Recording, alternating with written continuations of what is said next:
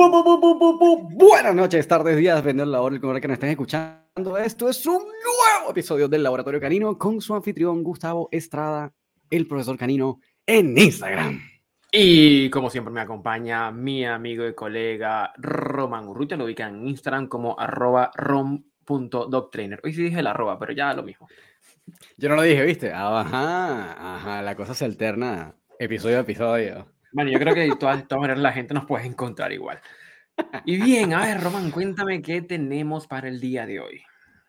Mira, esto está bien divertido. Em, hace un tiempo, para los que conocen al personaje, tuvimos a Mauricio Rodríguez, que es un entrenador bastante reconocido e importante acá en Latinoamérica, colombiano, vive en Ecuador, eh, y estuvo por acá visitándonos un tiempo porque hizo un seminario acá en Chile de, em, defensa, de entrenamiento en perros de defensa. ¿no? 14 y 15 de enero del 2023, si no me equivoco.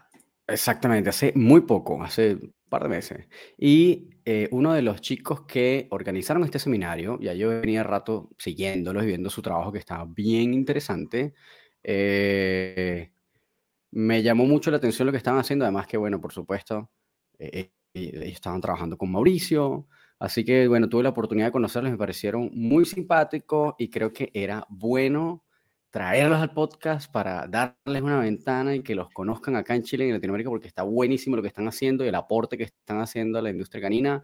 Así que nada más y nada menos le vamos a dar la entrada a los chicos de Pro K9, que son Martín Bravo y Nicolás nuestro querido. ¿Qué tal, chicos? ¿Cómo están? Bienvenidos, buenas noches. hola, hola, hola, hola, Román. Bienvenidos, chicos. Muchas gracias por la invitación. Muchas gracias.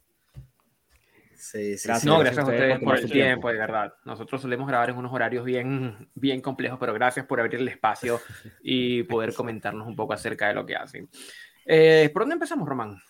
Porque hay varios temas como muy interesantes, ¿no? No, hemos, no son temas en los cuales ahí hemos ahondado mucho a decir verdad. Sí, no es, no es, no mm. es. Solamente, yo creo que, yo creo que con Mauricio nomás, pero estaría, está bueno tener otra perspectiva, así que. Pero, empecemos donde siempre. empecemos por donde siempre empezamos. A ver, chiquillos, ¿cómo esto siempre genera como curiosidad en la gente que nos está escuchando? Eh, la pregunta, bueno, ¿y cómo llega esa persona a donde está? Es decir, ¿por qué Nico está donde está y Martín está donde están? ¿Cuál es la, la trayectoria de ustedes que los ubica el día de hoy en esto que están haciendo?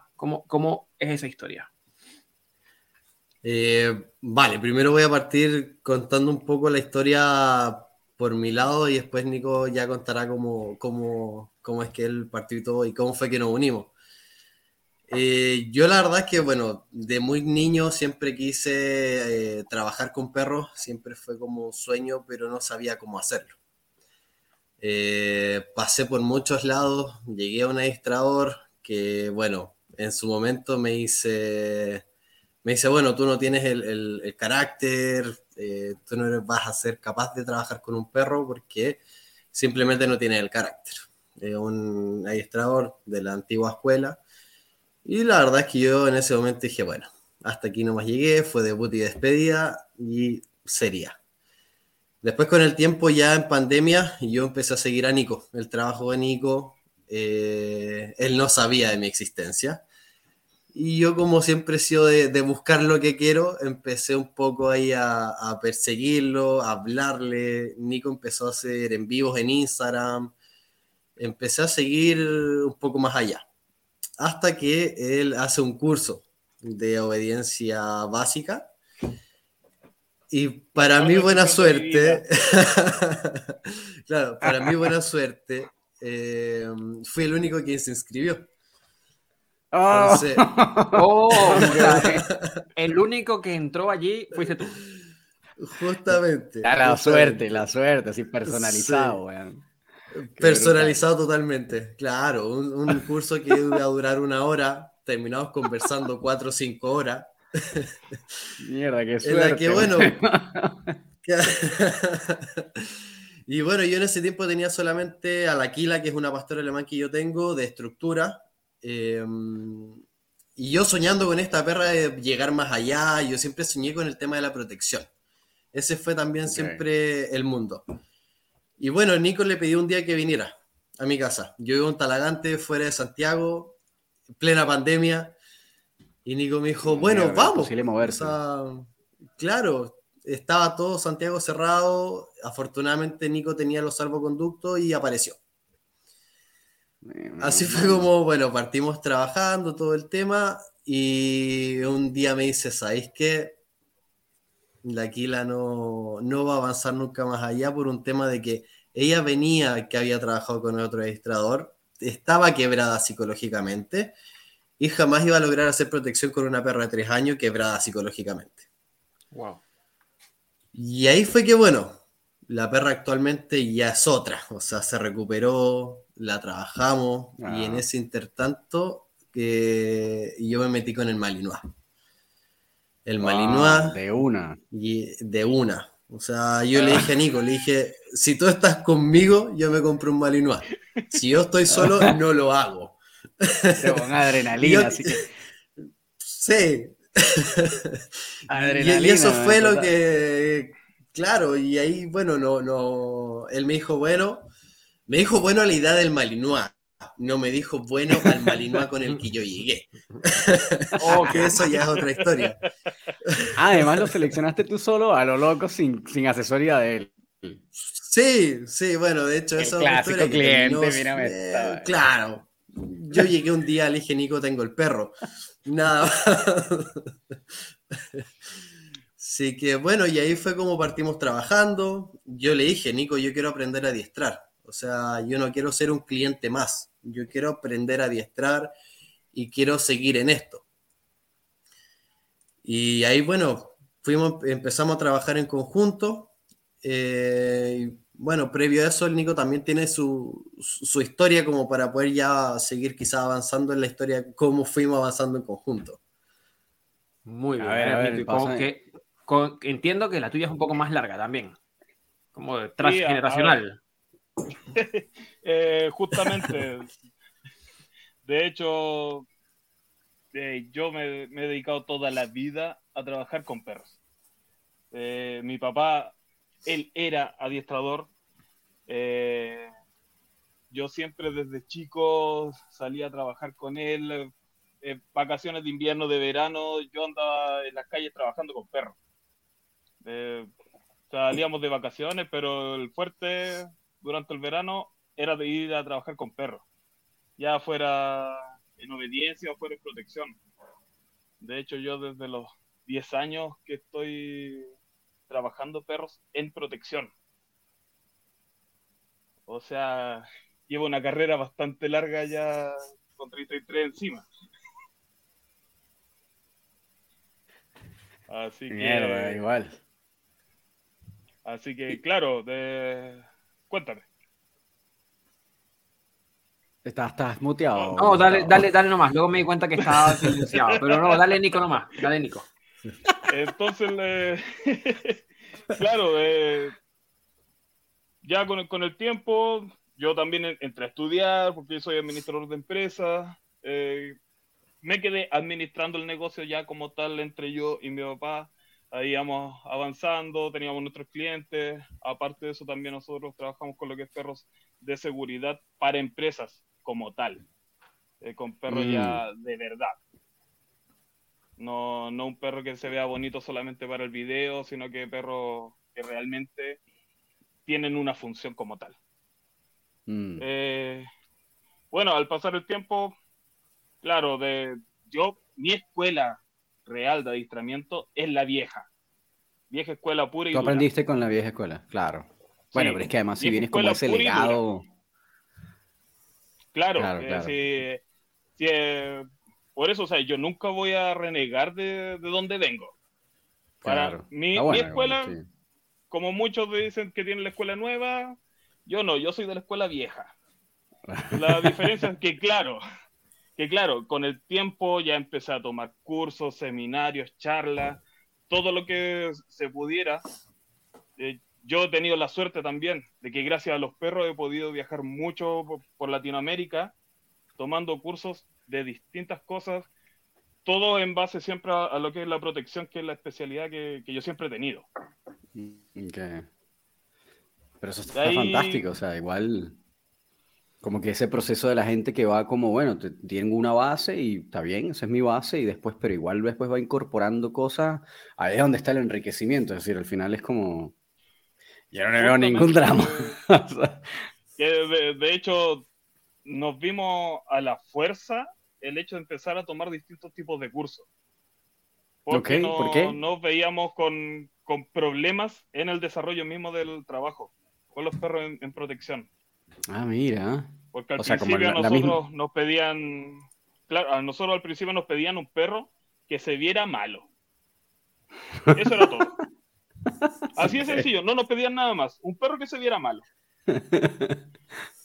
Con el tiempo empezó a evolucionar todo, la delincuencia incluida.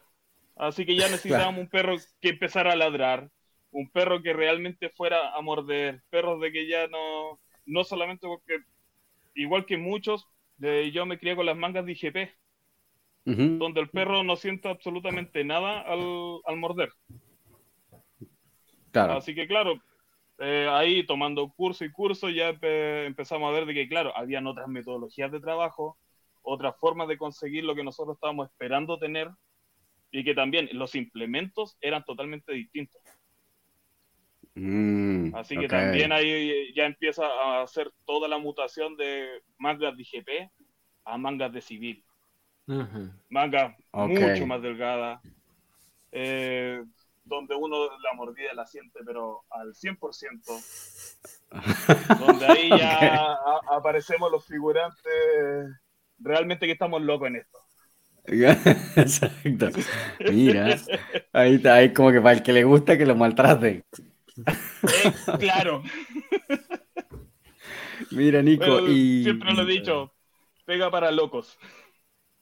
Así mismo, bueno, pero es que si no, o sea, el que está así tan metido en esto es porque en verdad algún tornillo suelto tiene, como todos nosotros. Mira, Nico, papá era adiestrador también entonces. Sí tú vienes como familia, así como familia de médicos, y mi papá era médico, mi, su papá era médico, su abuela era médico, así como un linaje de administradores, así como tu papá era administrador, el papá de su papá era así. No, o solamente tu papá. Ahí eh, el linaje viene mi papá, yo. Ah, ya, perfecto. Tú eres el segundo de la camada, está bien. Claro. Está bueno, está bueno. Así que, nada, pues, ahí con el tiempo ya empezamos a avanzar, evolucionar, ver distintos métodos empezar a conseguir ya lo que uno quería realmente. Eh, después, claro, cae el tema de la pandemia. De ahí, o sea, yo quedé al menos aproximadamente como dos meses sin salir de, la casa, eh, donde estuve encerrado dos meses. O sea, mi nivel de estrés de alguien que está acostumbrado a estar en la calle todo el santo día eh, era horrible. O sea, al punto de que si yo dormía día por medio. Oh. Así que también de, aburrido, igual que muchos, me puse a hacer en vivo en mi cuenta de Instagram.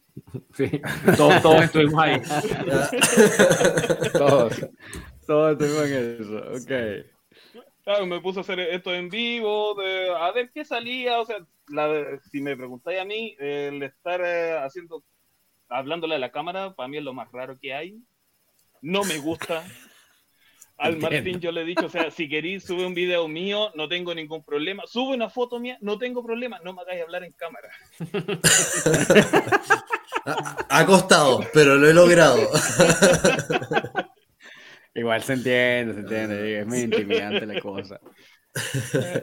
Ajá, y entonces ahí pusiste a hacer lives. Sí, y de repente siempre me aparecía alguien que comentaba, comentaba, hacía preguntas. Arroba Martín Bravo. Claro, se conectaba, se conectaba de los primeros y era el último en irse. Qué raro. Esto no es normal. tenemos y hasta el nombre me lo sabía. Tenemos un asesino un serial. psicópata. Exacto. Sí, lo pensó, lo pensó. Un día se apareció en mi casa y... Con la perra que, oye, tengo un perro nuevo. Pero no sé ni quién era, no importa. Ya, ok. Y entonces este bro te estaba stalkeando duro y en algún claro, punto te claro, desde que ahí justamente de, ya por un tema como buscar un poco qué hacer durante esta pandemia, eh, se me ocurrió hacer un curso. De hecho, ni siquiera eh, pensé en que llegara mucha gente y dije que salga lo que salga. Y salió Martín.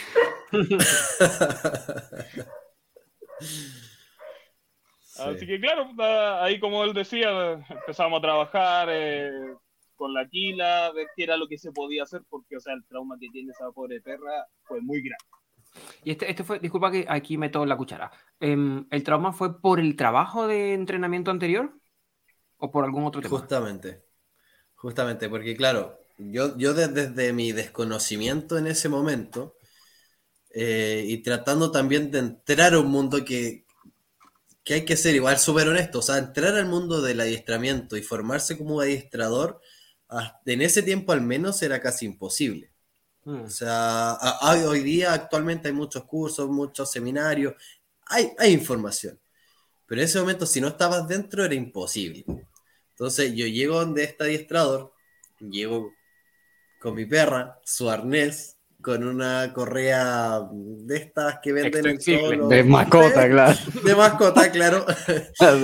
y bueno, me queda mirando y me dice, oye, primero sácale el arnés, segundo saca esa correa, ponle este collar y me manda un collar de arque.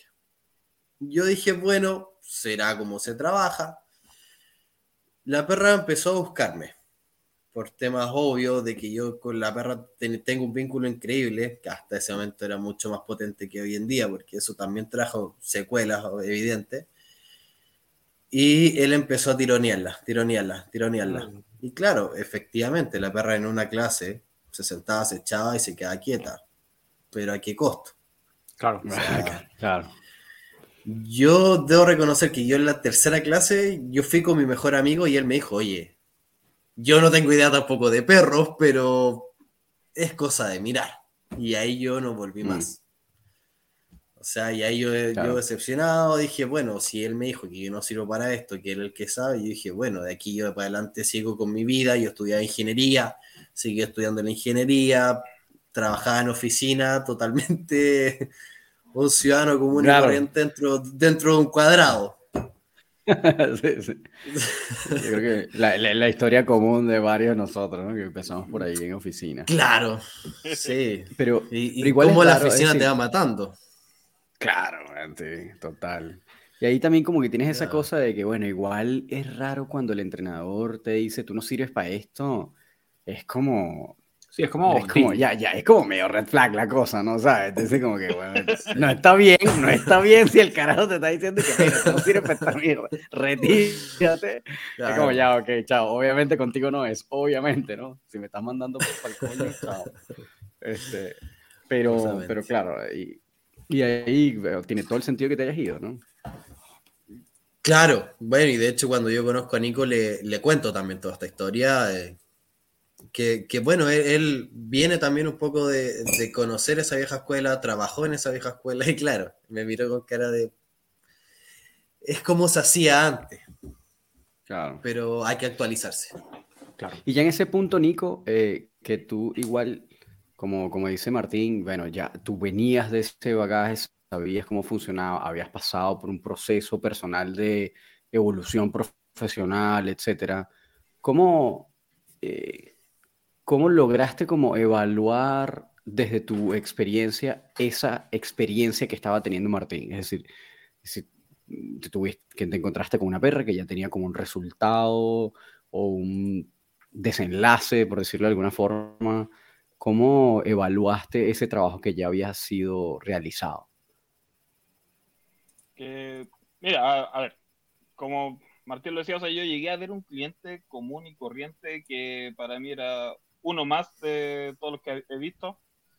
Eh, o sea, yo llego con mi galletita ahí en, el bolsillo, empezar a ver cómo es que se desenvuelve un poco el perro.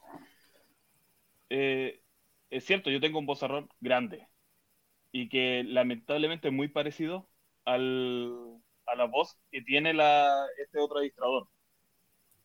Ah, y la perra, y la perra, o sea, había un punto donde a mí me veía, me escuchaba eh, yo sin tocar a la perra. O sea, yo los primeros 10, 15 minutos, yo a la perra yo no la toqué. Y la perra chupada completamente, eh, mirando como para dónde me arranco, porque el Martín la tenía tomada, intentando escapar y ahí viendo, tratando de trabajar un poquito eh, ese mismo miedo que, que se lo quitara conmigo. Pero no, no había caso, o sea, ha sido una cosa de que ya llevamos cerca de cuatro años y ahora recién la perra me está soportando a mí, siendo que yo a esa perra le he tocado pero poco y nada. Mierda. Oh, heavy entonces estaba el... No, si fue algo que a la perra le quebraron la cabeza, pero prácticamente mm. literal. Porque es una cuestión de que incluso de... Porque, a ver, yo trabajo con collar de ahorque. Yo lo uso a diario. Pero, claro, como ya he ido modificando el tema de la, eh, de la técnica de trabajo, eh, ya no llego al punto donde es un, un cortacabeza, que era lo que se hacía antiguamente. Sí. Claro. Y claro, la perra escuchaba el collar y desaparecía. Pobrecita. Así que. Qué desastre. Ahí a, punta de puro cariño se ha ido acercando muy de poco, se ha ido dando ya algo más, más normal. Ya, ya. Y mm, en este proceso de, bueno, que eh, Martín empezó a, a estoquearte, a, buscarte, a... a psicopatearlo directamente. A psicopatearte. Este, ¿De dónde surge este proceso de, crear como un espacio de entrenamiento, un proyecto en conjunto? ¿Cómo funciona la cosa ahí? A ver, eh, ¿qué, ¿qué es lo que pasa? El Martín, claro, me dice que él quiere aprender a adiestrar perros. Yo al principio lo tomé como un cliente, ya tiene su perro, quiere aprender a manejar su perro y todo el tema. Así que también lo trabajaba de esa forma. De a poco me dice, ¿sabes qué? Yo quiero aprender a adiestrar perros. Y ya quería aprender a adiestrar perros. Pongámonos serio. Ahora el juego se acabó. El modo prueba ha caducado. Exacto. Sacaron los siete días. Así que ya empezamos a trabajar mucho más en serio. El Martín siempre por ahí me, tiraba el tema de hagamos algo. Oye, ¿qué tal si hacemos esto otro? Si vamos por aquí, vamos por allá. A esa altura yo eh, estaba con mi papá trabajando aún y yo en la cabeza yo ya tenía muchas de las cosas que hemos logrado con Martín. Hacer con mi papá. Eh, lamentablemente, él cae enfermo por COVID. Oh. Y eh, en mayo 21, él fallece. Así que, oh, claro. igual, igual lo lamento, porque está reciente eso. Sí. Sí. Así que, claro, eh, ya todos los proyectos que yo tenía en mente, obviamente todos se desarmaron, todos se fueron a cualquier parte. Claro. Eh, y entre eso, o sea, yo seguía trabajando con Martín, seguía haciendo cosas porque, o sea, yo dije, si me quedo encerrado en la casa, aquí me pierdo. No, y con ese proceso encima yo me fui a perder en, en el trabajo, así de sencillo. Claro. Yo era trabajo 24/7, no hacía nada más. Así que, claro, ahí sí seguimos trabajando, sigue todo andando parejito, ya teníamos un par de gente que nos estaba acompañando, porque ya está como este eh, mini proyecto sin haberse creado. Ok. Así que, y que claro, hasta ese minuto todos pasan como mis clientes. Mm, eh, y en ese entonces un día me dice, oye, Nico, ¿por qué no hacemos esto, esto, otro? Ya, ¿sabéis qué? Hablemos esto en serio. El hombre logró su cometido. Desde la pandemia insistiendo. Tiene dos, ahí, dos años la consigue. Y entonces surgió este, este proyecto de crear un, centro. Claro. o sea, más que, o sea, bueno, la, la, idea de crear el centro siempre estuvo, pero nunca fue de hagamos el centro, sino que era empecemos ah, ya, era, empecemos a formar cosas, pero que en ese minuto era primero la marca. Ahí creamos Proca 9, lo creamos como idea, pero también mucho tiempo lo dejamos como ahí existía, pero no, no le damos mucho movimiento. Y yo veo que Mauricio lanza un, seminario de figurantes de un fin de semana, que eso fue en mayo del año pasado, ¿fue? Sí. Ok. Sí, mayo del año pasado. Y yo la verdad es que, bueno, el trabajo de Mauricio a mí siempre me ha gustado mucho. Yo lo empecé a seguir a Mauricio, yo creo que lo sigo hace como ya tres años más o menos. Y bueno, y yo dije, bueno, es hora de, de, ir, viajar y conocerlo. Y le digo al Nico, le digo, Nico, quiero ir. Yo la verdad es que, siendo muy honesto, yo pensé que Nico me iba a decir, vaya, que no me iba a acompañar. Y fue todo lo contrario, me dijo, vamos. Me dijo, vamos, compré un pasaje y, y, vamos juntos y vamos. Así que ahí fue que, bueno, emprendimos rumbo, nos fuimos a Ecuador, nos fuimos al seminario. La verdad es que, bueno, conocimos a Mauricio, una gran persona. Mauricio, de verdad que le tenemos mucho cariño. Eh, y Mauricio también fue súper abierto con nosotros. O sea, nos dijo, o sea, yo les voy a enseñar todo lo que les pueda enseñar y más. O sea, Mauricio no es una persona cerrada para enseñar. Y ahí fue como, bueno, ese, ese, fue como el primer bichito, porque incluso yo en todo, en, todo, este tiempo yo seguía trabajando en la oficina. O sea, mm. yo veía la ah, parte logística, que... sí, todavía estaba ahí. Claro, ¿qué, ¿qué hago en mi vida? Yo salía a la oficina a tomar aire cada 10 minutos, porque tampoco voy a estar tanto rato encerrado, y trabajaba con el perro. Y después sale la oportunidad de irnos nuevamente finales de septiembre, principios de octubre, ¿no? Sí, ah, finales de septiembre, principio de octubre, de irnos ya una semana donde Mauricio, a Ecuador.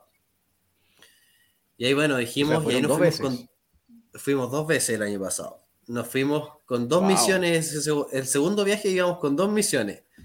La primera era aprender, obviamente. Y la segunda era conversar con él para traerlo a Chile. Mm, o sea, Mauricio teníamos que ver la, opción de traerlo. Y ahí ya después de ese viaje, yo le digo, Nico, y fue un día que creo que todavía me acuerdo, fue un domingo que lo llamé tipo 10 y media de la noche y le dije, Nico, yo ya no puedo más con la oficina. Yo mañana yo dejo de trabajar en la oficina. ¿Qué voy a hacer? No tengo idea.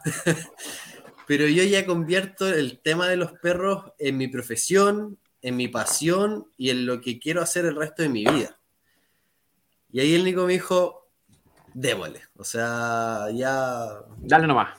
Dale nomás. Y ahí fue que, bueno, ahí armamos el centro, ya se armaron caniles, se armó la cancha, eh, y ahí ya le empezamos a poner mucha más seriedad a esto. Y dijimos, ya, o sea, ahora ya es Proca 9, somos un equipo, porque no somos personas individuales eh, la, gracia es que somos un equipo y somos un equipo grande. O sea, tenemos más gente detrás de nosotros, gente que trabaja con nosotros y que de verdad se, ha transformado en una comunidad. Qué bueno. A ver, ahora cuénteme eso, porque esa es la parte también interesante, ¿no? ¿Cómo es eso? ¿Cómo hay un equipo? ¿De dónde salieron? ¿Lo formaron ustedes? ¿Cómo se dio ese proceso? ¿Las canchas de qué son? ¿Para qué son? ¿Cuáles son los servicios? Cuéntenos ahí cómo funciona el centro ahora. Perfecto. Mira, actualmente tenemos días en la semana donde trabajamos tanto clientes que vienen y, desde modificaciones de conducta, se trabaja, claro, se trabaja obediencia y todo. Y tenemos algunos días ya estructurados que son los martes, los jueves y los sábados, que solamente trabajamos protección. Donde, bueno, Nico es el, es la, persona que está a cargo de todo, de, de, ver toda la parte técnica, de que se esté trabajando bien, el que también me corrige muchas veces cuando estoy figurando mal o, o siempre hay algo que uno puede mejorar. Eh, tenemos, un, tenemos un par de personas que nos dijeron, bueno, también me quiero formar como figurante, ellos se están formando. Eh, también la idea es que ellos ya, eh, no sé si lo cuento ahora, lo cuento después, pero Mauricio viene nuevamente a Chile. Viene nuevamente. Sí, sí, ahí. Vimos que se publicaron por ahí. Sí, sí que ahí, bueno, se viene otro seminario figurante, que ya la idea es seguir, eh, que la gente que trabaja con nosotros que, también siga avanzando.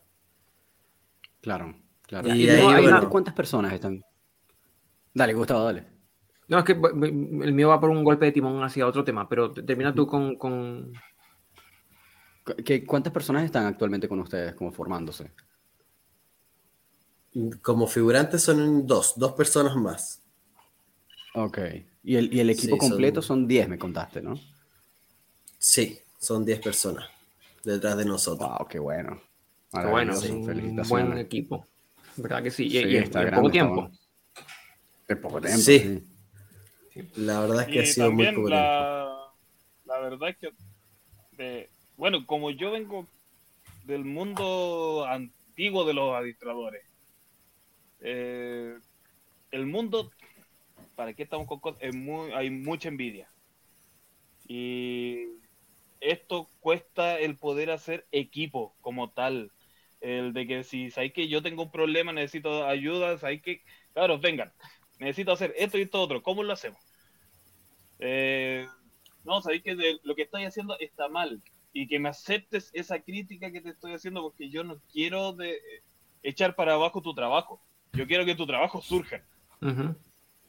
Y claro, eh, eso a mí siempre me ha molestado mucho. Eh, yo he estado en distintos tipos de, grupos y finalmente siempre me termino saliendo por lo mismo. Eh, dejo de, asistir a los a lo, cuando se juntan, todo eso, porque el ambiente es malo. Y finalmente el Martín de a poquito también se ha ido dando cuenta que el mundo del adiestramiento eh, tiene muchos problemas. En general, es duro, sí, es, un poco hostil. Eh, sí, más que un poco diría yo.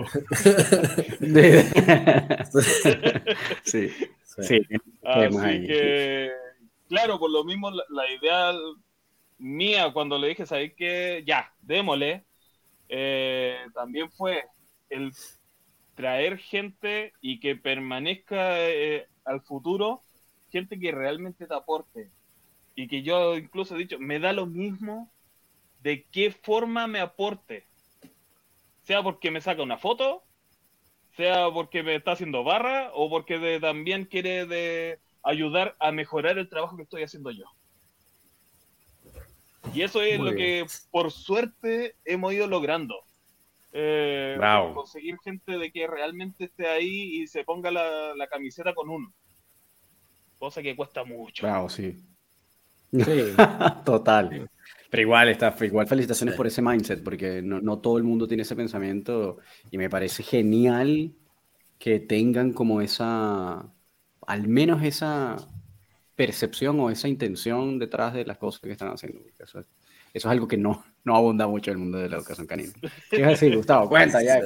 Mira, yo quería preguntar en torno al tema de protección y seguridad. ¿Qué tanta demanda hay? Em, si esto es un trabajo más bien como para empresas que contratan, no sé, no sé cómo es, no sé cómo es el mundo, si se contratan perros o guías para algunos trabajos específicos o son personas que quieren que su perro tenga un trabajo de protección, personas civiles, vamos a decir, y, es como un perro guardaespaldas. ¿Cómo es un poco eh, el estatus de lo que es perros de protección hoy día en lo que ustedes hacen?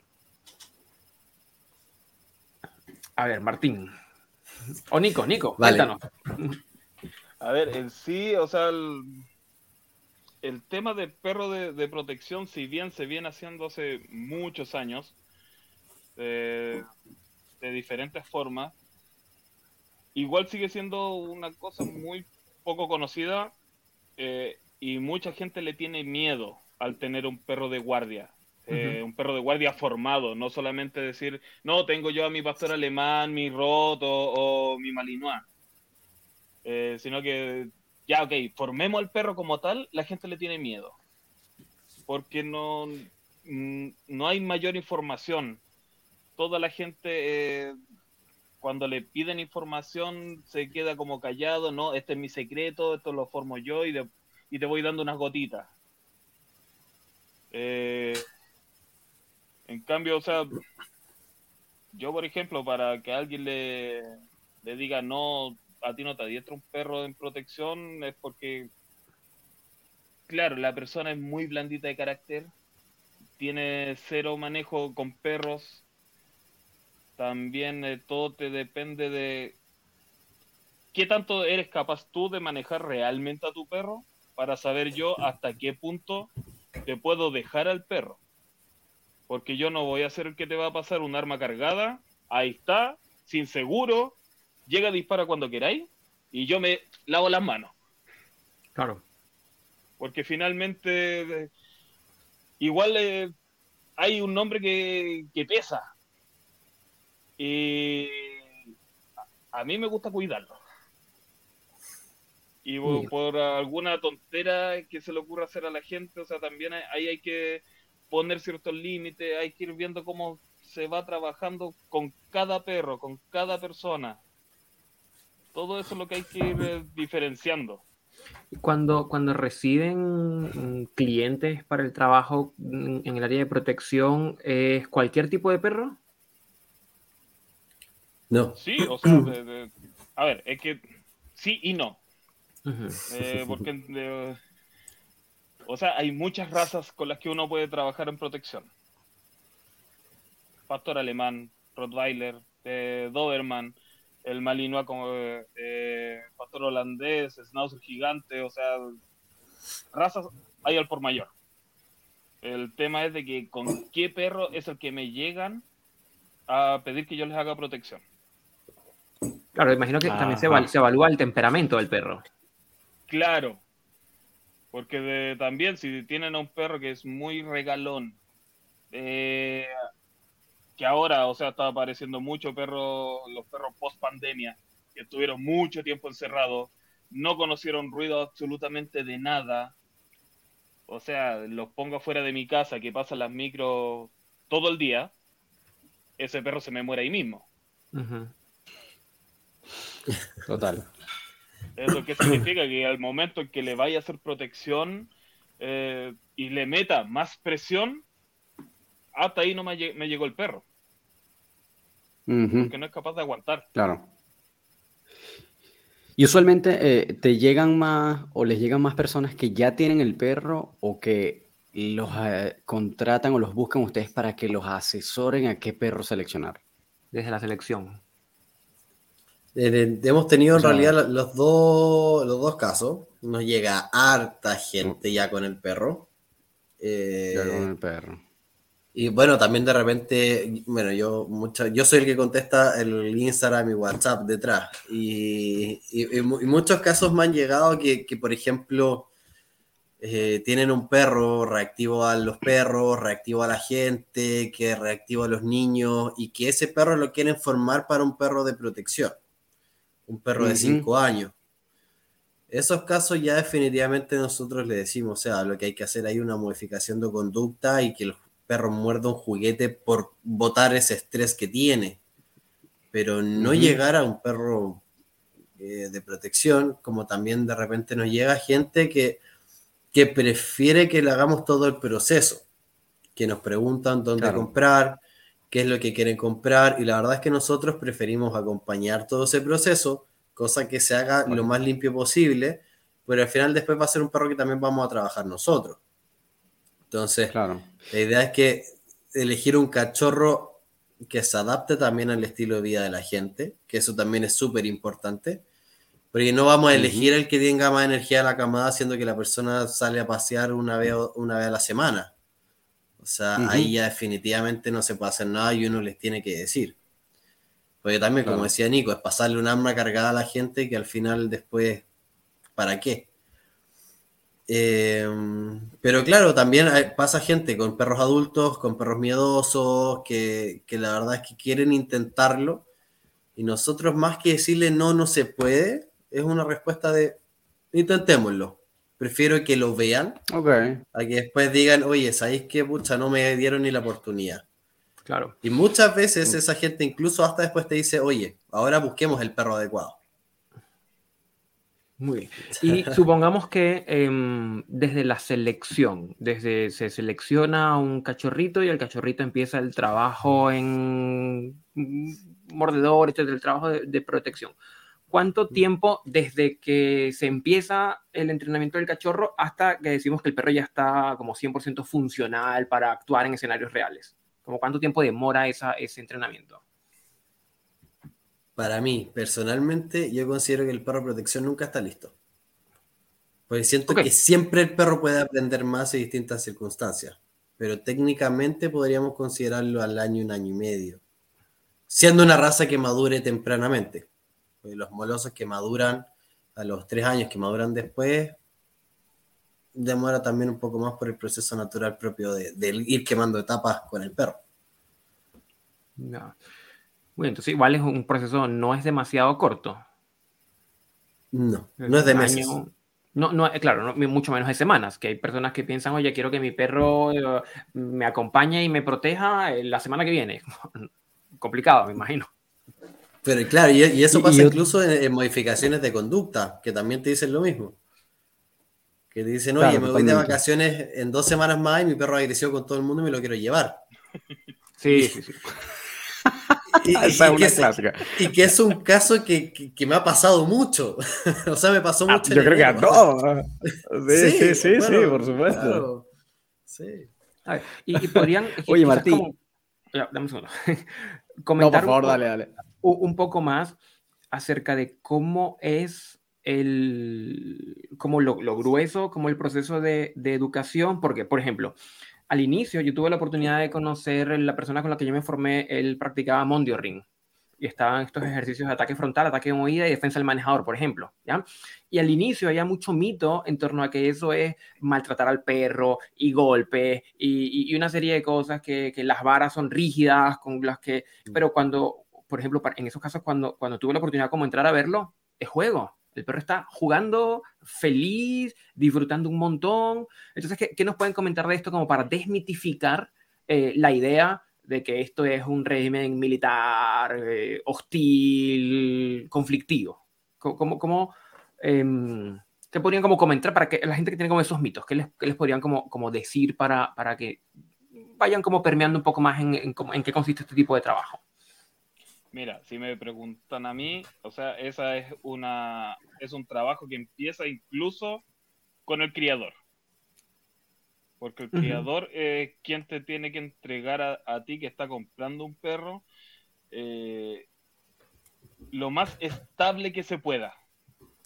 Que aguante ruido, que no sea miedoso, eh, que realmente le guste ir a morder de que no, lo haga simplemente porque está acompañando al resto de los cachorros, sino que, que él sea eh, el que por decisión propia voy, porque me gusta morder. Eh, de ahí ya, claro, sigue el tema de cuando ya uno tiene al cachorro, el ir trabajando con distintos paños y chorizos, mordedores de distintas texturas, distintas durezas, de que se vayan acostumbrando a ruidos, que por ejemplo el, palo que dice la, que es una caña de bambú que viene partida, cuando uno recién compra la, caña viene partida en cuatro, a medida que se va usando, o sea, ya termina partida como en 16. La mía ya, ya no da más para partirse. La mía ya se empieza a romper. Claro, yo creo que lo, que es importante, por ejemplo, es que esta, esta caña o esta vara es como para, para hacer ruido, eh, quizás, me imagino, podría haber como algunos toques, pero no es golpear al perro así duro como para que le duela. Eh, justamente, que todo eso va de... es un proceso. Porque al principio, eh, claro, que se aguante el cachorro el ruido de la caña. Que eso es una cosa. Después de que el perro aprenda, se acostumbre y pueda sin mayor problema el recibir toquecitos, que eso se van dando en el, en el lomo y es que uno le pone el toque, no es, no es eh, golpear al perro como tal. Y claro, eso ya se empieza a trabajar, trabajar, trabajar, trabajar, donde uno también puede llegar al punto donde el, el toque es mucho más, más marcado, pero que en ningún minuto es para hacerle daño al perro. Claro. Aparte de todo, eh, se usan los costados del perro. No es de que le esté pegando en la columna, en la cervical o directamente en la cabeza. Claro, y toda una técnica de fondo. Eh, justamente, o sea, acá todo el mundo ve video y dice, uh, qué entretenido, qué bueno, qué, uh, qué miedo. Qué lindo cómo se mueve. O sea, todos los tipos de, elogios y miedo que le pueden dar a la gente por ver a alguien vestido con un traje de alto mordiente, eh, un perro mordiendo y recibiendo los 50 metros. Pero, este o sea... y, y, este como, como acostumbramiento, vamos a decir, a, los ruidos y a los toques, etcétera, es parte eh, de lo que se conoce como endurecimiento psicológico. Como el perro. Ya. ¿Y, qué impacto tendría, por ejemplo, que eh, los tutores normales de perros de compañía, ¿ya? pudieran trabajar con sus perros desde cachorro algo de endurecimiento psicológico? ¿Lo verían como favorable, perros más resilientes o quizás como muy estresante? Eh, suponiendo que el proceso sea guiado por alguien que sepa. No a la buena de Por ejemplo, son, eh, es un trabajo que sea, para cualquier perro le, va a ser bien. Porque lo típico que vemos es el poodle miedoso, que, o sea, uno lo mira y se asusta. Así de sencillo. Eh, si ese perro fuese bien criado de, dentro con, con el criador, fuese bien estimulado con su dueño, con su tutor. O sea, tendría un perro mucho más estable con el que podría jugar con incluso perros de distintos portes. Porque lo típico que uno ve en los caniles, por ejemplo, perros de distintos portes, pero el más grande pasa por arriba del más chico y el más chico se pone a llorar, se pone a chillar y es como la peor, como la peor experiencia que podría tener. Pero claro, se le empieza a trabajar eh, esto de que empiecen a aguantar ruido, que empiecen a aguantar eh, toques, al perro los va haciendo más fuerte mentalmente. Claro. Y, lo, y les va permitiendo poder tener un aguante. Claro, claro. ¿Les ha tocado en algún punto de repente, o han visto, de repente no tienen que haber pasado ni construido esto ustedes, pero igual me parece muy interesante lo que está diciendo Gustavo, ¿no? De repente de utilizar estas técnicas que son para construir un perro resiliente, para construir un perro eh, mental y físicamente más duro eh, o más eh, fuerte, es probable que tal vez si de repente recibimos un perro miedoso, obviamente pasando por un proceso de modificación de conducta en donde el perro tal vez podamos reducir o incluso anular esos miedos. Entonces, en el punto en donde llegamos como a un estatus normal, entre comillas, ustedes verían como viable entonces utilizar un poco de entrenamiento en defensa para aumentar ese nivel de resiliencia eh, o de fortaleza mental una vez que ya logramos como estabilizarlo después de haber eh, eliminado ese grado de miedo. ¿Es factible eso? ¿Le han tocado o les ha tocado ver algo por el estilo? Claro, o sea, igual todo perro debería morder. O sea, es lo que hace el Naturalmente el perro muerde. El tema es qué es lo que yo dejo que el perro muerda y qué no quiero que muerda y cómo lo hago morder. O sea, al perro le ayuda mucho en el día a día, incluso el poder hasta jugar con un mordedor, con un chorizo, el, esa, esa pelea o esa interacción que uno puede hacer con el perro cuando muerde. Hay muchas veces que te ayuda mucho más, incluso hasta el mismo trabajo que uno hace detrás. A mí al menos me ha pasado, tengo un... Eh, me ha pasado que tengo perros que están muy estresados, les meto un chorizo, un mordedor, que, que drenen en la mordida, y el perro como que se desinfla y vamos de mm. nuevo, ahora sí. Y no necesariamente un perro que es de protección. O sea, es un perro que es de familia, es un perro que, que, que, es de compañía. O sea, la mordida realmente yo la recomiendo para todo perro. El tema es cómo lo hacemos. claro. claro. pero, pero siento que lamentablemente, muy lamentablemente, como que esto que parece ser tan beneficioso, es decir, ayudar a construir perros resilientes, perros que eh, sepan qué, cuándo y cómo morder, em, lamentablemente eso hoy día pareciera ser como a nivel cultural, que es como mal visto. Como que el perro más bien, el poodle en la burbuja de cristal, cero estrés, no te ensucias las patitas, no ruidos fuertes, no. Y claro, y eso pareciera ser que lo que genera es como, como mayor desbalance. Más bien como que eso no ayuda al perro. El tenerlos tan protegidos, tan resguardados, eh, porque pareciera ser, nuevamente como a nivel cultural, que, em, que no estaría bien someter al perro a ruidos, por ejemplo. Porque he escuchado cosas por el estilo eso es aversivo, entonces no, ¿para qué ponerlo al ruido? Porque es aversivo. Y es como, si está bien guiado en un proceso de, construcción de resiliencia, eh, todo lo contrario, como que el beneficio es muchísimo mayor. ¿Y, les ha topado a ustedes como lidiar con eso a nivel de la, de la cultura en este momento?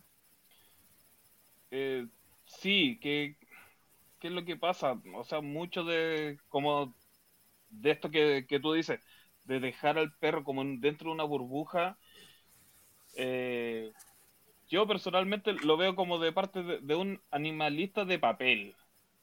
Porque no. Te habla, habla, habla, pero no tiene ninguna base de nada. No tiene idea de dónde empieza un perro, dónde está el hocico, ni dónde está la cola.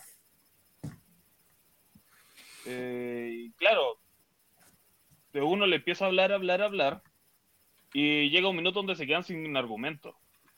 O simplemente están tan cegados porque también es un mundo demasiado extremista. Y no, no, no, no, no. Y es todo maltrato, es todo malo. De, tú eres maltratador de perros y ese, a eso es lo que te dedicas. Y solamente explotáis a los perros. Pero uno ve, ve, la, ve las diferencias. O sea, uno tiene un perro más estable, más tranquilo, tengo distintas herramientas con qué poder drenar a ese perro. Y si por ABC me pasó de que el eh, X perro se me estresó, vamos, anda a morder un rato. Bota energía, ya. Ahora empecemos a trabajar nuevamente. Ahora ya estoy tranquilo, puedes quedarte tranquilo en la, en la casa nuevamente.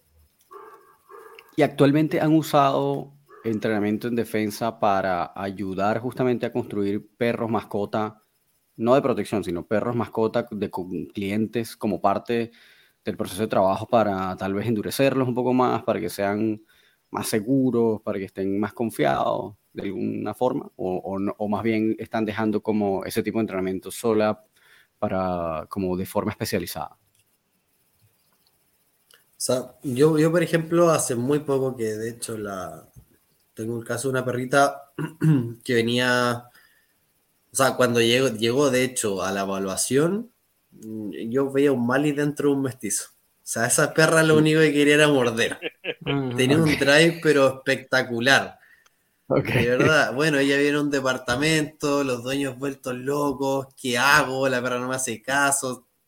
Yo la di a morder. La perra mordió, se amarrió, pero se desestresó y la perra se fue, pero yo esa clase directamente yo no le hice nada. Nada, yo no la toqué. Me llaman, me dicen, oye, la perra ahora es una seda. Entonces, justamente ellos me la dejaron acá dos semanas. Yo en esas dos semanas la hice morder, morder, morder, morder. Obviamente siempre trabajando la parte de obediencia y todo, que era lo que ellos me estaban pidiendo. Pero básicamente le hice morder mucho. Incluso tengo un par de videos por ahí mordiendo manga porque Nico no me creía. Fantástico. y, y bueno, cuando ya me la llevo vuelta al departamento, la perra era otra. O sea, la perra llegó a dormir, siendo que la perra nunca había podido lograr esos estados de calma dentro del mismo departamento. Y la verdad es que, bueno, eso yo, yo les dije, compren un mordedor, compren este tipo de mordedor, porque tienen que seguir con esto. Ellos también con el miedo, y me decían, o sea, tenemos susto de lo que está haciendo porque la perra se va a volver agresiva. Claro, que ese es el otro mito, ¿no? Y, ese, ese, es el mito, de que el perro de protección es un perro agresivo. Entonces yo le dije, mire, dense una semana, háganme caso una semana y me cuentan cómo les va. La perra está totalmente tranquila. Y, es simplemente el hecho de que la perra está haciendo todo lo que para ella es natural. Olfatea, muerde, juega. Está siendo perro. Exactamente. y ahí me queda, me, queda como, como, dando vueltas eh, esta, esta, pregunta que hace Román de eh, hasta qué punto quizás algún trabajo, no solo en endurecimiento psicológico, en resiliencia, sino en eh, mordida, va a ser en los perros mucho más beneficioso como estimulación que cualquier juguete o, comida que le dejes enrollada en una toalla o cualquier otras cosas como, como en esa otra línea como cognitiva, haciendo que el perro, como perro, está diseñado precisamente para correr y morder. Entonces me pregunto eh, eh, eso, ¿qué tan beneficioso sería que los perros de compañía, como parte de su terapia de modificación de conducta, pasen por algunos, así como lo planteas tú, Martín, como algunos ejercicios, quizás como básicos de introducción a, em, no sé cómo se llama, la mordida, por ejemplo? Sí, me parece súper interesante eso. de hecho, en algún momento alguna colega de nosotros estaba eh, trabajando su perro con Mauricio y em, tengo entendido que en algún momento Mauricio le dijo, mira, de repente hay unas cosas que podemos canalizar mediante el trabajo como de, como defensa, ¿no?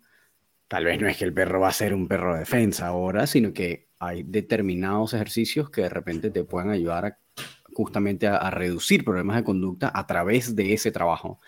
Que, yo en, el fondo, cuando... en el fondo es, darle, es darle más ser perro. Claro, es como darle salida a eso, ¿no? Claro. Porque mover, mover paneles y, levantar perillas para conseguir snacks, ok, bien, está muy bien, mm, pero no es tan ser perro como correr y morder. Claro, también todo va en, base al cómo es que se trabaja el trabajo de protección. Eh, porque claro, todos vemos videos de Fuerzas Armadas, eh, de los que trabajamos en seguridad como tal, eh, perros duros que van al choque, que, pegan duro, que muerden muy bien y muy duro, pero y muy en serio que también trabajan. Pero esos son perros para una especialidad en específico. Lo queremos hacer con perros X, que uno quiere solamente jugar. Hagámoslo, no hay ningún problema. ¿Por qué? Porque o sea, la, intensidad que se le va a poner a ese perro no va a ser para que trabaje en serio, va a ser para que se divierta, para que juegue, para que se relaje. Ese es, es, lo que se va haciendo y que se puede hacer. Claro. Claro, eh, ahí, ahí tiene mucho sentido, es decir, y lo que decía Gustavo, es mucho más instintivo, ¿no? Y como más natural, por decirlo de alguna manera, que un perro vaya a morder algo, que que el perro esté cognitivamente, tú sabes, sacando cuentas matemáticas, resolviendo el puzzle más avanzado de Nina Ottoson, que es como, bueno, sí, está muy cool, en verdad, y está bueno, pero ciertamente es como un acto mucho más natural para un perro ir a morder lo que sea, lo que sea ¿no? Este, claro. Eh, y me, hace mucho sentido, que, que, está como muy bueno. Al principio yo, estoy hablando al principio, tal vez hace, no sé, un año, me parecía como, en mi cabeza era como, como, como ese cliente que dice, oye, pero eh, trabajar con un perro que tiene problemas de conducta, eh, tú sabes, ejercicios de defensa, ¿no? Es como, como que uno piensa que va a ser contraproducente, ¿no? Como que qué raro, es como darle un, una hojilla a un mono, ¿no? Pero nada, pero claro, ahora, y esto por supuesto ya lo he visto desde hace ya un tiempo, ¿no? Pero ahora con ustedes lo confirmo, que es que ciertamente, más bien lo que estás ayudando es a construir resiliencia, confianza, liberar estrés, ¿no? soltar vapor mediante ese tipo de ejercicios, que al final para el perro jugar, divertirse. Claro, y, que seguramente va a ser más peligroso eh, el pudel reactivo poco socializado que el pastor alemán entrenado año y medio en protección. Claro. Es que ese es otro tema también, porque las razas más chicas son los perros que más muerden a personas, eh, como no saben morder, es una mordida muy eh, con, cero seguridad. De, de, hecho, es un perro que entra, muerde y piñisca. A diferencia de un perro que sí sabe morder, que voy, entro, te agarro. Y aquí me quedo. Claro, se queda ahí. Claro. Claro, y claro, una mordida de un perro que. Una mordida real de un perro que sabe morder, te va a tomar. Y de ahí no te va a soltar más. Y el daño en sí a uno no, no va a ser tan grande el daño. A diferencia de un perro que solamente está pegando los, los tarascones, o sea, eso es brazo cortado completo. Eso es, ajá, eso es un muy buen punto, porque además esto, bueno, lo hemos, creo que en algún momento lo hablamos cuando nos vimos con, con Mauricio, que es que eh, actualmente hay muchas personas eh, y organizaciones que están empujando políticas en contra, por ejemplo, del uso de perros en tareas como eh, tareas policíacas o tareas militares, porque, bueno, estamos poniendo a los perros en situaciones, etcétera, etcétera, ¿no? Y que son peligrosos. Y esto yo creo que mucho desde el desconocimiento, ¿no? Son peligrosos porque al final está generando daño a la, víctima o, al posible criminal o lo que sea. Y la verdad es que es muy gracioso porque cuando ves expertos sobre el área de defensa eh, canina y seguridad canina, es como Incluso en estos días vi una, una entrevista donde, valga la redundancia, estaban entrevistando a un policía, no sé, de muchos años. El tipo decía como, tú sabes la cantidad de muertes en operaciones que se reducen por el uso de policías caninos, la cantidad de heridos que se reducen, las tasas de heridos que se reducen justamente por el uso de perros eh, policía. O sea, si nosotros no tuviéramos la posibilidad de tener unidades caninas dentro de la policía, la cantidad de personas heridas por bala o incluso muertas por heridas de bala sería mucho más alta. Y la gente piensa que la persona que es mordida va a salir desgarrada con un medio brazo cortado y, nada más alejado de la realidad, porque estos son perros que justamente como son entrenados tienen una mordida controlada, que lo que van a hacer es neutralizar nomás. Eh, y, justamente van a generar mucho menos daño de lo que nosotros queríamos o que lo que podría ser con, utilizando cualquier otro método para reducir al, al sospechoso o al delincuente.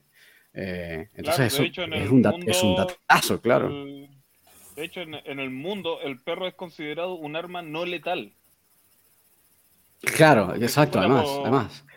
Por el nivel de daño, o sea, eh, forma un perro hiper loco, de que muerda por todos lados, eh, de que tome y raje, y finalmente, o sea, en el caso, por ejemplo, de las Fuerzas Armadas, o sea, no cumple la, función. Si es que tengo ese tipo de perro.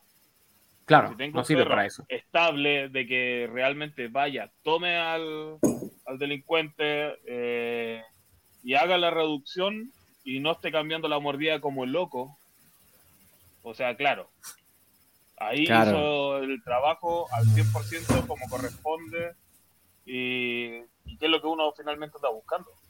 Claro, había la, persona con la que yo me formé, que practicábamos en ring, él decía eh, algo que le veo mucho sentido, que el perro es como la única arma que una vez disparada la puede frenar.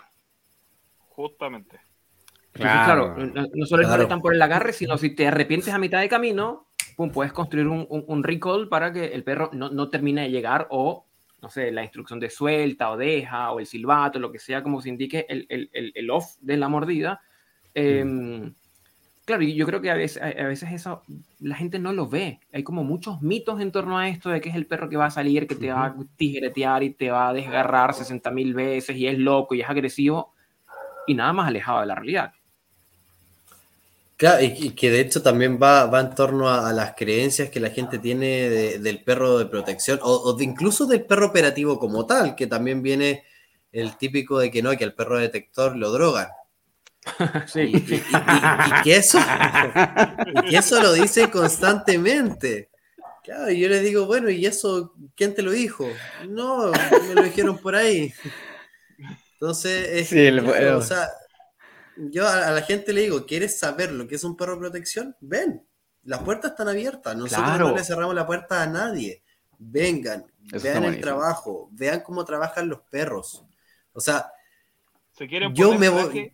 claro, pónganse el traje, o sea, vívanlo en carne propia. Yo, por ejemplo, con mis perros, yo me voy a meter al mall, yo voy al supermercado, algunos que me dejan entrar con el perro, pero voy con el perro a todos lados.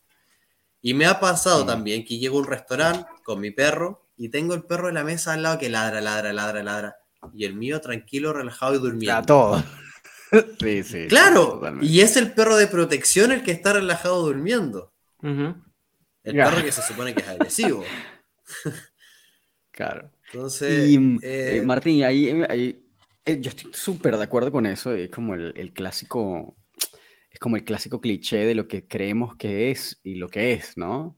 Eh, como ese meme. Pero por el otro lado también encontramos como lo contrario, ¿no? Eh, y esto es como, yo de hecho hice un reel con Mauricio sobre eso, pero me gustaría ahondar con ustedes un poco esto, de la, como esto de la percepción del, de la gente que todo lo contrario, ¿no? Quiere, quiere un perro guardián, quiere un perro fuerte para que le cuide la casa, ¿no? Y lo dejan todo el día en el patio, entonces se compran cualquier Doberman o pastor alemán, o tienen 20, 30 pastores todo el día en el patio, ladrando, ladrando, ladrando, ladrando, y ese es el perro guardián, entre comillas, pero el, perro lo que hace es ladrar todo el día de gratis a lo que sea que se mueva, o a puro perro incluso, y como que pareciera no cumplir mucho esa función de guardián, sino que hace es ladrar, ¿no? Como me intimidar al que no sabe de perros. Eh, eh, y me pasa muchísimo que hay personas que, incluso clientes, que, que de repente me han llegado y dicen, mira, quiero eh, que mi perro proteja la casa o que quiero que mi perro aprenda a eh, proteger la casa. Y entonces, o me compré este cachorro de tal raza, no sé, Pitbull, que también es como lo tienen como en la mente del cool, de la cultura popular, como si fuera un perro en entrenamiento en defensa, eh, que, no, que, no, realmente no es, no es, una raza como clásica ¿no? de, de entrenamiento, pero bueno, la gente cree que... Entonces compran cualquier raza que parezca ruda para que esté todo el día en el patio y para que de alguna manera proteja. Entonces, ¿cuál sería la recomendación ahí? Porque mucha gente compra la raza y ya y, lo y deja el perro tirado ahí, el perro ladra, ladra, ladra todo el día. Eh, ¿Tú recomendarías que una persona que ya tiene ese perro vaya e igual se forme? O, por ejemplo, una persona que tenga las intenciones, pero no haya comprado el perro todavía, cuál sería como la ruta a seguir. Porque muchas veces, como te digo, lo que, lo que hacen es que yo quiero que el perro proteja la casa y lo dejan ahí tirado en el patio todo el día. Claro. Sí, o sea, si ya tienen el perro, nosotros los vamos a recibir, vamos a ver si el perro realmente podría cumplir esa función, lo vamos a evaluar y si el perro realmente nos podría, o sea, podríamos trabajarlo para esa función, lo vamos a hacer. Si el perro definitivamente vemos que por X motivo no se puede, nosotros le vamos a decir. En el caso de que alguien quiera un perro de protección, pero todavía no lo haya comprado, lo ideal es que siempre se asesore, sea por nosotros, sea por otra persona, pero que siempre se asesore por alguien que realmente sepa. Porque seleccionar el cachorro... información. Busque información. Y lamentablemente... Claro, porque aparte lamentablemente en Chile hay mucho vende perro. O sea, incluso en razas de trabajo hay mucho. Mm. Entonces, que vayan con un criador serio, que prueben a los cachorros, o sea, que no elijan al que primero se acerca. Mm. Que quizás pueda que sea, que, puede ser, pero, que no se, no se dejen guiar por cosas sentimentales. Si quieren un perro de protección y un perro que realmente sea un compañero de vida, elijan el perro adecuado. Porque el perro adecuado les va a disminuir muchos dolores de cabeza. Muchos. Mm. Desde la frustración de un perro que después uno les diga que no les sirve. Claro. Entonces, la idea es que siempre se ahí Y entonces ahí ya por default entendemos que por más que sea una raza dura, independientemente que sea efectivamente un Doberman o un pastor o incluso un mismo Malinois, por más que hayan comprado esa raza, no necesariamente significa que es un perro apto para el trabajo en defensa o que va a poder cumplir esa función independientemente de que sea una raza, entre comillas, adecuada. Justamente. Incluso ya, ya vemos Malinois que no... Que no funcionan. Lamentablemente no, no, no funcionan. O sea, se ha hecho una crianza tan descontrolada de algunos criadores que ya vemos esos casos que han priorizado los colores, que han priorizado otras cosas mm, y no su funcionalidad. Y no la que es como debería seleccionarse una raza de trabajo.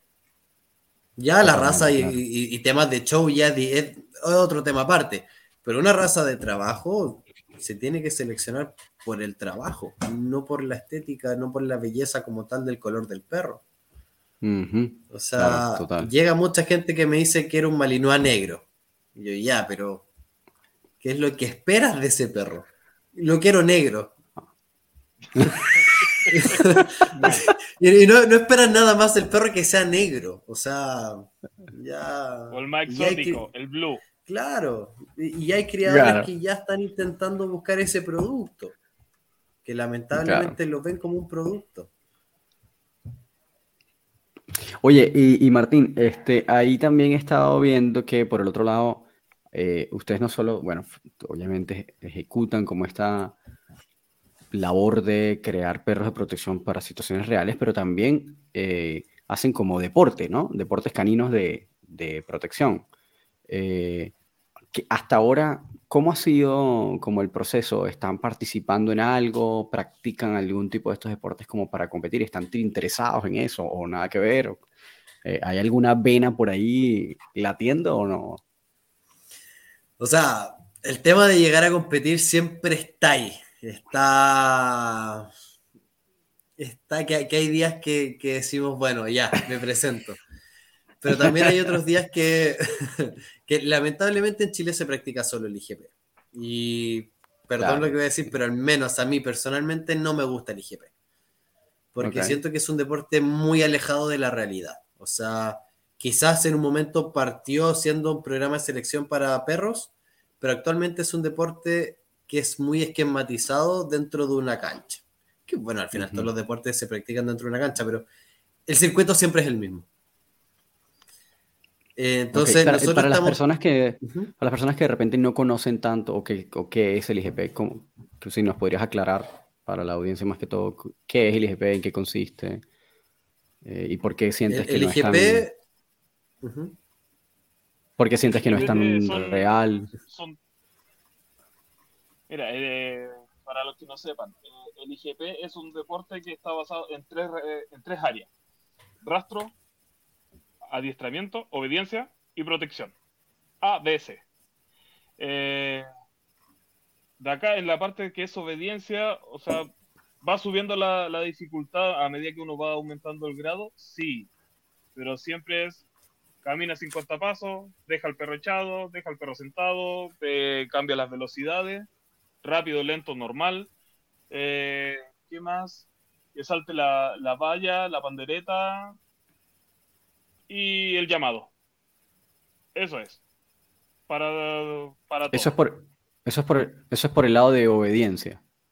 Por el lado de obediencia. En, rastro tienen que si mal no me acuerdo, en, el IGP1 parten haciendo como 300 o 600 metros. Tienen que hacer rastro y encontrar tres objetos. Y en el en IGP3, si no me equivoco, llega como alrededor de los 1000, 1500 metros. Estos números de IGP1, 12, 3 son los niveles de dificultad. Justamente. Claro, son, los grados, son los grados. Los grados. Y, el rastro en el IGP, claro, y el rastro es muy técnico, donde el perro tiene que ir buscando huella tras huella del trazador. O sea, el perro no puede ventear. Mm. Okay. El perro va a piso sí o sí. Si la levanta, puntos menos.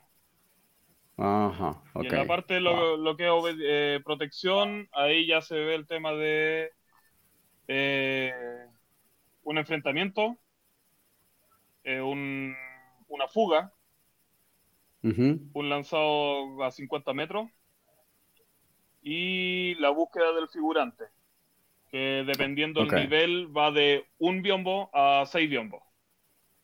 Ok, ok, perfecto.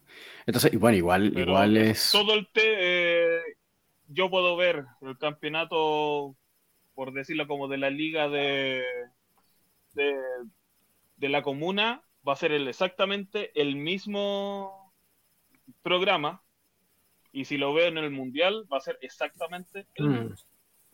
Hay cero variación. Ok, ok. Y en ese caso, entonces, ¿qué, ya entendiendo que, bueno, el IGP no es el deporte de ustedes, ¿Cuáles sí? ¿Qué, cosas sí les gusta? ¿Qué cosas sí están interesados? nosotros queremos apuntar a, los deportes que, se están haciendo en Estados Unidos. El PSA, la verdad es que nos llama mucho la atención. Eh, quizás también llegar a un Street League que, también nos gusta mucho. Nos gusta mucho la propuesta de que es algo mucho más real. O sea, es, es, algo que realmente eh, te desafía constantemente que el perro tiene que tener miles de escenarios en la cabeza Obviamente viene eh, un esquema dentro de, pero los escenarios, lo, que hay en el entorno va cambiando. aquí, tuvimos a, aquí tenemos a los chicos de Aniguaya, que son de Ecuador, por cierto, son compañeros de, Mauricio, eh, que estaban justamente tratando de traer el, el, K9 Street League acá a Latinoamérica desde de Ecuador. Y me parece que es una propuesta hiper interesante, o sea, muy interesante, como con escenarios en la calle, con elementos como súper reales, está muy bueno. Sí, no, sí, de verdad que, ese deporte se, ve muy bueno. Nosotros, dentro de las cosas que fuimos a Ecuador, fue también de conocer un poco el deporte. Conocimos a Juanes del Valle, estuvimos ahí con, él, con Mauricio, y la verdad es que volvimos más enamorados de poder tener algo distinto. Claro, claro, claro que sí. Sí, no, está bueno eso. Ojalá, bueno, si, si está como parte de, su, de sus proyectos, ahí estaría apoyándolo, porque de verdad que claro que sí. Claro que sí. tienen que venir, tienen que venir a Talagante, tienen que venir a ver el trabajo, tienen que ponerse un traje. Mira, yo aquí yo nunca me nunca he hecho deportes caninos de ningún tipo. Eh, en lo único que estoy ahorita como actualmente metido es como en Freestyle Obedience con el sistema de, Nino Drover de, de STS K9. Pero eh, me llama demasiado la atención, por lo menos, aunque sea una vez en la vida, ponemos una manga o un traje, ¿no? Es como algo, yo creo que es algo por lo que todo administrador tiene que pasar, así no lo termines haciendo en tu vida, ¿no? Eh, pero es como, igual es como una experiencia por la que tienes que, tienes que atravesar, es casi que un rito de pasaje. este, Así que sí, yo estoy súper interesado en que sea por lo menos ir, eh, aunque sea una vez hacerlo. Sí, y la ventaja es que están relativamente cerca, porque cuando nos invitan de te esperamos en Canadá, es como, ya, bueno, no es, no es tan fácil, no es, que tomo, no es que tomo el auto y estoy en una hora por allá. Mauricio, Mauricio aquí, espero que en Guayaquil, bueno, muchas gracias. Vamos a ver cómo sí, sí, sí, sí, que no, acá este las puertas siempre van a estar abiertas, así que lo esperamos, de verdad. Muchísimas gracias. Este, bueno, igual ya estamos más o menos en como en horas de cierre. Em, nada, ¿cómo hacen las personas para contactarlos? ¿Cuáles son los servicios que pueden eh, ofrecerles ustedes a tal vez personas especializadas o, civiles? Eh, ¿Cómo los pueden contactar? ¿Qué cosas les pueden, en qué, escenarios los van a poder ayudar? Eh, y nada de eso, principalmente, ¿no? Sí, o sea, nos pueden encontrar a través de Instagram, de Proca9 Chile. Eh, también tenemos página web, proca9chile.com. Eh, um, y bueno, la verdad es que estamos en este momento haciendo tanto obediencia básica para todo tipo de perros, modificaciones de conducta y ya el tema del, trabajo de, mordida, de protección, que eso es la verdad que lo, que más nos llena. Eh, bueno, ahí nos escribe, nosotros siempre estamos dispuestos a, a, contestar también todas las dudas, porque también hay mucha gente que de repente tiene duda con, con algunos aspectos del mismo trabajo. Y eso, la verdad es que el que quiera, pueda y tenga el tiempo de llegar acá, bienvenido. Nosotros no, no somos una secta cerrada, somos bien abiertos en ese sentido y claro, y y bienvenido, o sea, los que quieran. Fantástico. Perfecto. Fantástico. Muchísimas gracias, Martín, Nico, por haberse tomado el tiempo a esta hora. Muchas gracias. Para hablar con nosotros. Este, verdad que está muy buena su propuesta. Yo creo que. No, yo creo que hay que darle ventana a, sí, a, gente joven que está haciendo las cosas con ganas, con esta apertura que igual es importante dentro de la industria que se dé, entendiendo también lo cerrado y lo complicado que a veces puede ser. Así que, nada, gracias a ustedes por la labor que están haciendo y espero que entonces nos podamos ver pronto y caerles por allá a meternos en esos trajes. Sí, sí, no, invitadísimo, sí, sí, sí. Y en junio, bueno, en junio viene Mauricio a hacer el seminario de formación de figurantes. Exacto. ¿Qué, ¿Qué, fechas son? Sí o sí lo esperamos. Ese es el... Voy a ocupar mi torpedo. ya, ya, dale, dale una vez para dejarlo por acá. Todavía estoy ahí. Ese va a ser el pronto. 17-18 de junio el, va a ser el primer módulo y el segundo módulo va a ser el 24 y el 25. Van a ser dos fines de semana de sábado y domingo. Wow, intenso. Van a ser cuatro días en total. Sí, va a estar bastante intenso. La idea es que sea un seminario bien, bien intenso para que salgan ya moviéndose bien dentro del traje. Perfecto. Perfecto. bueno, entonces ya saben que los que los que estén interesados en eh, hacer seminario de figurancia en defensa, ya pueden contactar a los chicos de Proca 9 para que entonces puedan inscribirse en el seminario de Mauricio Rodríguez, que es un puto crack de Latinoamérica. Este, y bueno, nada, muchísimas gracias chicos entonces por haberse tomado el tiempo. Nos vemos entonces en una próxima oportunidad y gracias por todo. Que estén muy, muy bien. Chao, muchísimas gracias. Gracias. cuídense. Hasta luego, gracias. ¿Sabes qué? Bueno, bueno, bueno. ¿eh? Me quedo pensando en que definitivamente los entrenadores, los educadores caninos, necesitamos tener este tipo de experiencias. conocer de perros de protección, conocer de perros de detección, conocer de, de, diferentes tareas, porque es muy fácil quedarse con, hice un cursito en Educan y trabajo con perros de compañía y no conozco al perro en el fondo. Por conocer el perro es conocer los trabajos que el perro ha venido haciendo. Y creo que este, este espacio que brindan eh, Nico y Martín, para quien quiera que se pueda acercar y ver de qué va el tema, es pero valiosísimo. Eh, yo creo que nos agrega a los educadores un valor enorme. Enorme. Y no solo es, pero muchísimo. Y además que tengan un espacio, que ya por sí es complicado tener, y que lo ofrezcan abiertamente para que las personas vayan. Eh, yo creo que eso no lo hace otro nivel. Muchas personas. Está buenísimo. Yo creo que la propuesta está buena. Las ganas y la, como la intención está genial.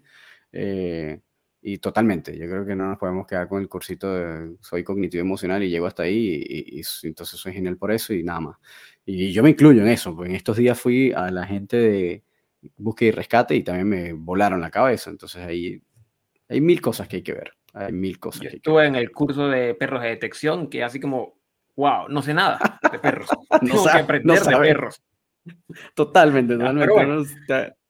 está, buenísimo. Muy bien, Román. parece que el estándar de esta nueva temporada es casi una hora y treinta de episodio.